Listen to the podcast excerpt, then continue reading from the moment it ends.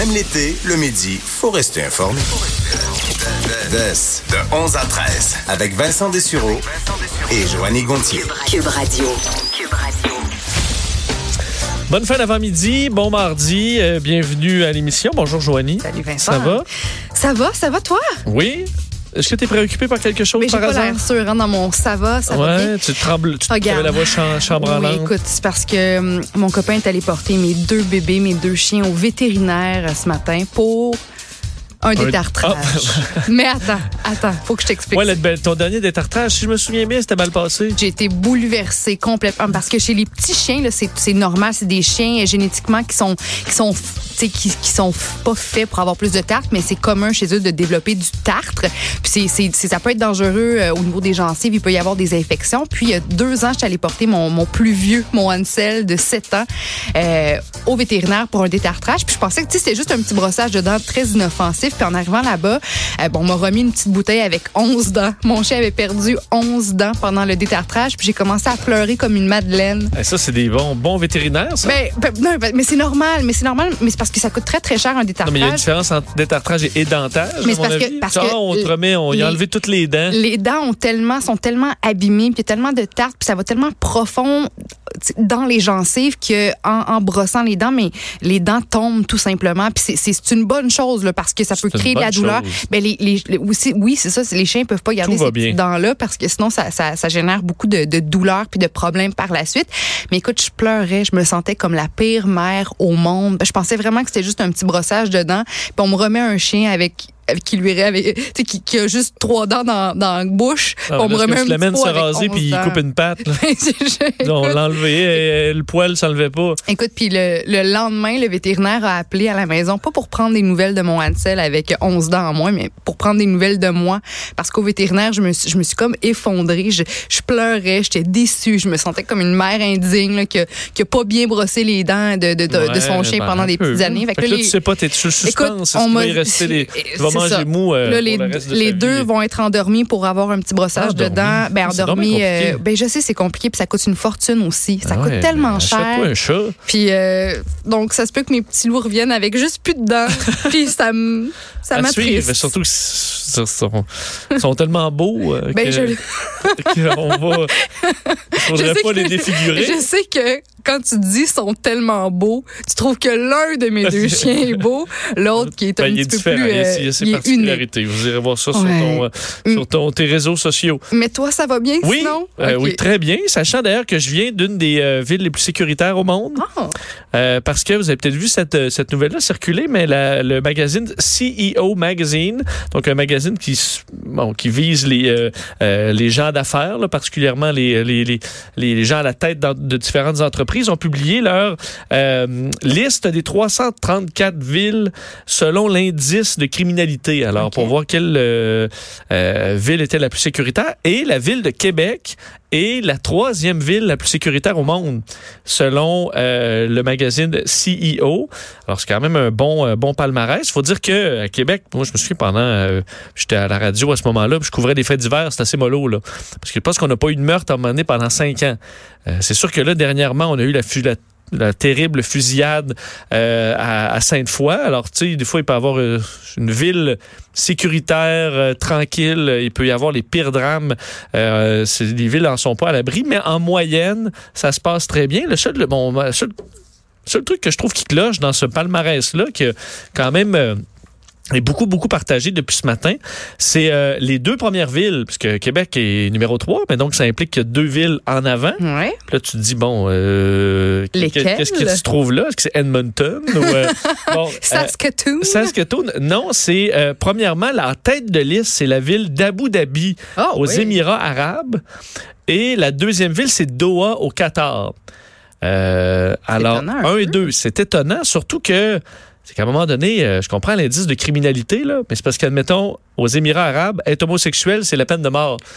Donc, à quel point tu es en sécurité quand tu parles de, euh, je pense qu'il y a Les, les gens s'empêchent d'être eux-mêmes, s'empêchent de vivre, de vivre euh, parce que sinon ils vont se faire euh, lapider. Ben, c'est pour ça que juger juste la sécurité, puisqu'on utilise vraiment le- la safest, ci- safest city. Là. Ben, je pense que pour bien du monde, le, le Qatar puis la- les Émirats arabes, je comprends que ça peut être sécuritaire quand tu es dans le, le code de, de la, de la- de la ville, mais je veux dire, pour bien des gens qui, chez nous, sont en sécurité, ben, en- aux Émirats arabes, ils sont Ils pas en sécurité, ils peuvent être emprisonnés.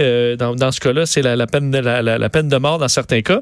Alors, euh, je trouvais ça étrange qu'on Ouais. ait mis, là, je pense que là, on a utilisé tout simplement certaines statistiques au niveau de niveau global des crimes, de certains a des crimes. fusillades, etc. Mais Exact. je suis d'accord avec toi que ça n'a pas de bon sens. Donc, on s'entend que c'est certaines communautés, la sécurité, euh, on enlève clairement ces deux pays-là, ce qui fait que, en fait, ma seule technique de vous dire ça, c'est que Québec est numéro un pour vrai. là. Mais oui. Si on y va avec la logique, ça veut dire que la ville de Québec C'est ça que je m'en allais Euh, dire. pour la population, disons, générale, sans, euh, sans exclusion, c'est la ville la plus sécuritaire au monde. Yes. Alors, bravo aux gens de, aux gens de Québec. Euh, et euh, ce qu'on retrouve ailleurs comme autre statistique, là, dans les euh, Québec se trouve entre autres devant certaines des mégapoles qui sont quand même très sécuritaires, comme Taïwan, par exemple, Taipei, Munich en Allemagne, euh, Zurich, Berne en Suisse. Donc, la Suisse est quand même là à, à certaines euh, reprises. Euh, les autres villes canadiennes, ce qu'on se demandait quand même au Canada, on, a- On est tranquille on au a un bon Canada quand palmarès. même. hein? Euh, mais euh, la deuxième ville se retrouve quand même plus loin, c'est Ottawa. Mhm. On n'est pas vraiment surpris. Après Québec, que ce soit Ottawa la plus... euh, du genre- on Parce dit pas tranquille, on dit sécuritaire. c'est un petit peu plate, peut-être. Ben, je- ben, ça, c'est c'est À mollo. mon humble avis. C'est mollo. Mais ça s'est le- Là, ils vont dire, que oui. t'es-tu allé au marché bail? T'es-tu allé au marché bail? Oui, je suis allé au marché bail. C'est juste que le marché bail, il, ferme tôt. Ouais. Comme les bars, là. euh, Ben, ferme, ferme de bonheur. Quand j'habitais à, à- à Toronto, on disait que c'était une ville plate, qu'il n'y avait rien à faire là-bas. Puis écoute, ça a tellement changé. C'est un peu puis, le cas aussi. C'est juste ça, oui, c'est vrai, ça a vraiment changé Toronto. Puis là, écoute, c'est, magnifique. Du- les gens sont, sont, sont dynamiques, colorés. Il y a des restos, des bars. Ça a là, vraiment du tout au tout. Alors peut-être que Ottawa est sur ce chemin-là, mais euh, c'est quand les bars ferment à une heure euh, que aussi. euh, C'est comme. euh, tout le monde au lit. Le marché bail sauve, sauve, pas, sauve pas tout euh, le fun. C'est suivi, parce que Ottawa, c'est la deuxième ville canadienne, suivi de Waterloo euh, au En 45e Ontario. rang, et euh, Montréal, 79e rang. Alors quand même, euh, euh, ça descend. Euh, les États-Unis n'ont aucune ville avant le 53e, rang. 53e rang, c'est Salt Lake City. Alors une ville, faut dire, euh, ville euh, des Mormons par excellence. Alors une ville, je pense, relativement tranquille. Et dans les villes les plus dangereuses sur la liste de 334 villes, on comprend qu'ils n'ont pas calculé toutes les villes du monde, mais euh, quand même 334 dans le- la grandeur du monde. Les dernières, c'est trois villes du Brésil. Euh, Alors, Fortaleza, Salvador et Rio de Janeiro, qui sont les trois villes les plus dangereuses euh, selon eux. Puis on, ça, on avait vu, là, il y a eu la, la Coupe du Monde, il y a eu le- les Olympiques que on a essayé de tout cacher ça comme on a pu là les favelas et les, les grandes problématiques du pays mais quand ça ressort euh, très rapidement parce Ouais. qu'on les a ils sont tout au bas du classement alors ça, on sait fait, là, ça fait longtemps là, qu'on, que, le Brésil, c'est l'endroit le plus violent, le plus dangereux au monde. On dirait que ça déroge pas de, de, cette, de, cette, euh, de ce euh, rang. Dans surtout qu'il y en a qui doivent se promener dans des véhicules blindés, euh, des choses comme ça. Alors, c'est une situation qui est visiblement encore, euh, encore difficile. Euh, L'autre truc rapidement qui m'a fait sourire, c'est le. euh, vous vous souvenez peut-être la semaine dernière ou il y a deux semaines, on a reçu Hubert Sassi d'Éduc Mhm. Alcool qui est venu nous parler des statistiques de boissons des Montréalais. C'était quand même intéressant de, de, de, de retrouver. On voyait surtout les différences. Pour Montréal, le plateau a fait les, le- les, les données intéressantes. C'était les différences entre les Québécois francophones, les Québécois euh, et les Québécois allophones. Donc, tu as différentes communautés C'est trois. Montréal, techniquement. Oui, là. on, on remarquait que dans le fond, il y avait deux Montréal, c'est-à-dire que les, les, les Canadiens, les Québécois et les les Québécois francophones et anglophones, on boit euh, presque autant. Il y avait des petites différences. Et les allophones, euh, eux, buvaient beaucoup moins, prenaient beaucoup moins de drogue, prenaient moins le, le, le, le volant en boisson. Alors, c'était quand même ce qui était intéressant pour, euh, pour Montréal. Mais là, il faut dire que cette étude-là de Ducalcol était pour la grandeur de la province. Alors là, on voit par région. Donc, on comprend qu'ils ont ils sortent région par région. Et ce matin, c'est l'Outaouais Et euh, les Outaouais sont, vous, vous êtes les Soulons du Québec. Ouh. Euh, Mais là, on vient de parler de d'Ottawa qui est plus Ben, tranquille, mais là, ça a l'air que. l'autre bord de la ligne, ça y va au toast. C'est ça. euh, résident de l'Outaouais parmi les plus délinquants en matière d'alcool au, au Qué- au Québec. Euh, de, selon ce sondage-là, ce sont eux qui mélangent le plus alcool et cannabis, entre autres. L'Outaouais parmi ceux donc, qui respectent le moins les limites de recommandation euh, de, de consommation. Donc, le 3 verres par jour pour les femmes, 4 pour les hommes. Je suis d'accord, c'est pas... C'est pas énorme, c'est pas quand mais quand même. Euh, donc, ceux qui consomment de manière excessive, ça, c'est 5 verres et plus. Donc, euh, 40% des répondants euh, en Outaouais disent prendre, y aller au-delà des limites au moins une fois par mois. C'est euh, près de 6% de plus que la moyenne québécoise. Moyenne aussi élevée là, pour les, le- le- le- ce qui est vraiment alcool de façon excessive. Alors, le plus de 5 verres en une occasion, 59% versus 55. Et pour ce qui est de, du cannabis et de l'alcool, c'est les résidents de l'Outaouais qui consomment le plus souvent les deux ensemble. Alors, c'est euh, ce qui est pas un bon mélange selon les selon Éducalcool. Alors, sachez-le, on avait beaucoup parlé des Beaucerons euh, pendant une, une certaine époque. On a beaucoup parlé des, euh, des gens du Saguenay, du Saguenay-Lac-Saint-Jean. Ben là, sachez-le, ceux qui ont la pôle en termes de beuverie, c'est... euh, La ben gang de l'Outaouais. c'est la gang de l'Outaouais. Mais tu sais, beuverie, encore là, si vous en prenez cinq, là, sur plusieurs heures, sais, tu prends l'apéro, là, un double, Mm. déjà rendu à deux.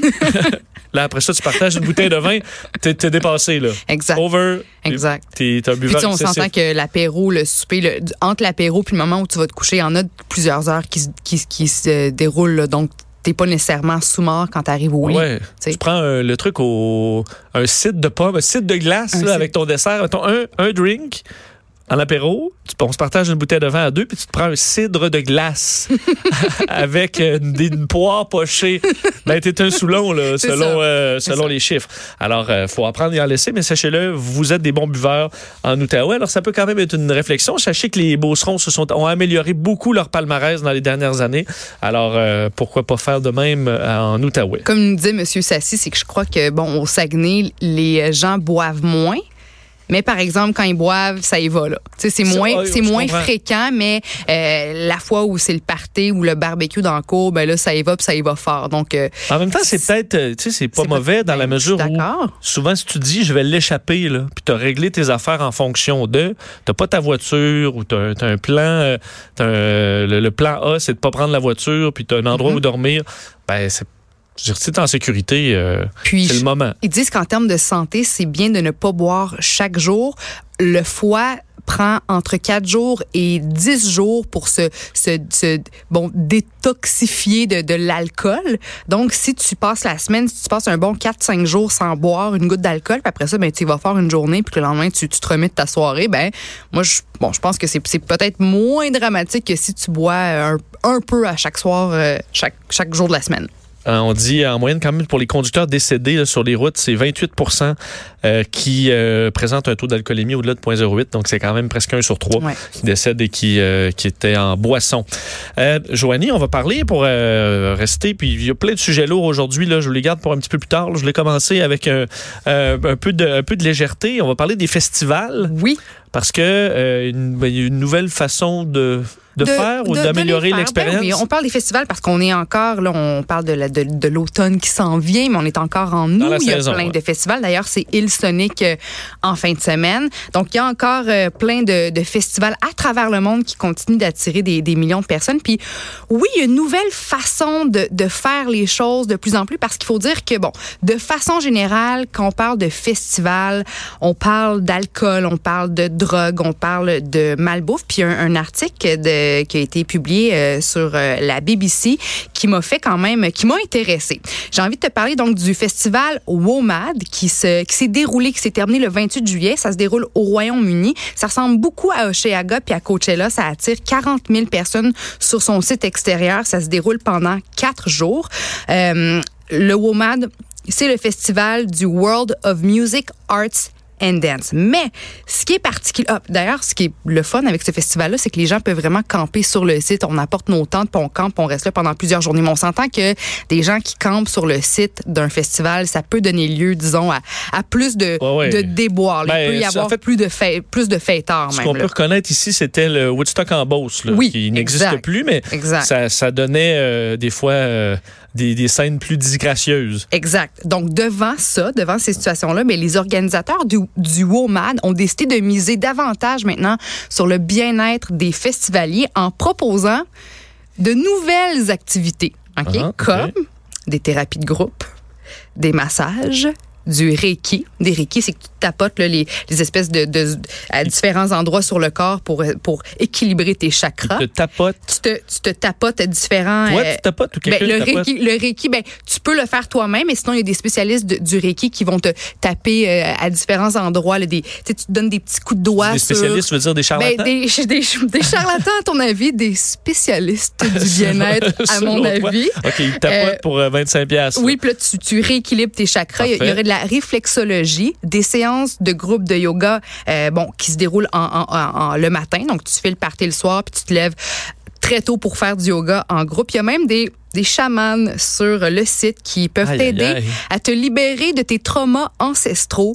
Puis ils vont t'aider ça? aussi à élever tes vibrations. Tu sais, parce que quand tu dis, il me semble que je file pas bien ces temps-ci, c'est parce que tu es dans les basses vibrations. Puis là, bon, les chamans quoi vont les traumas t'aider. ancestraux? Des traumas ancestraux. Quand j'étais enfant Exemple, ou, euh, admettons, euh, euh, exemple, si, si, supposons que tu as un trouble alimentaire euh, aujourd'hui, OK? Mais ça se pourrait que ce soit relié au fait que à la euh, guerre contre les Iroquois. que pendant que tes ancêtres aient manqué de nourriture, puis que là c'est pour ça que toi dans cette vie-ci tu as des compulsions alimentaires par exemple. C'est ça des troubles ancestraux. C'est qu'on a une mémoire hein, qui, qui s'accumule au fil des, des décennies des siècles, puis ça pourrait affecter selon bon selon les Selon le chaman, les euh, qui- chamans qui pour. spirituels, ça pourrait nous affecter dans notre vie aujourd'hui. Hmm. Alors maintenant, sache que ben un tu sais c'est immense le WOMAD là, c'est c'est c'est un, un festival euh, qui, qui attire des gens de partout, 40 000 festivaliers. Ben maintenant, c'est possible ben de régler tes problèmes ancestraux puis de libérer tes équilibrer tes, tes chakras. Alors je trouve que c'est une. Mais Ceux-là qui sont, parce que dans ça, là, ceux, qui sont allés dans, qui ont une vie euh, antérieure, là, oui. et qui, qui, qui ont su, là, par, euh, en allant voir un chaman, là, Mhm. c'était quoi leur vie antérieure? Ouais. Pourquoi c'est jamais, admettons, chez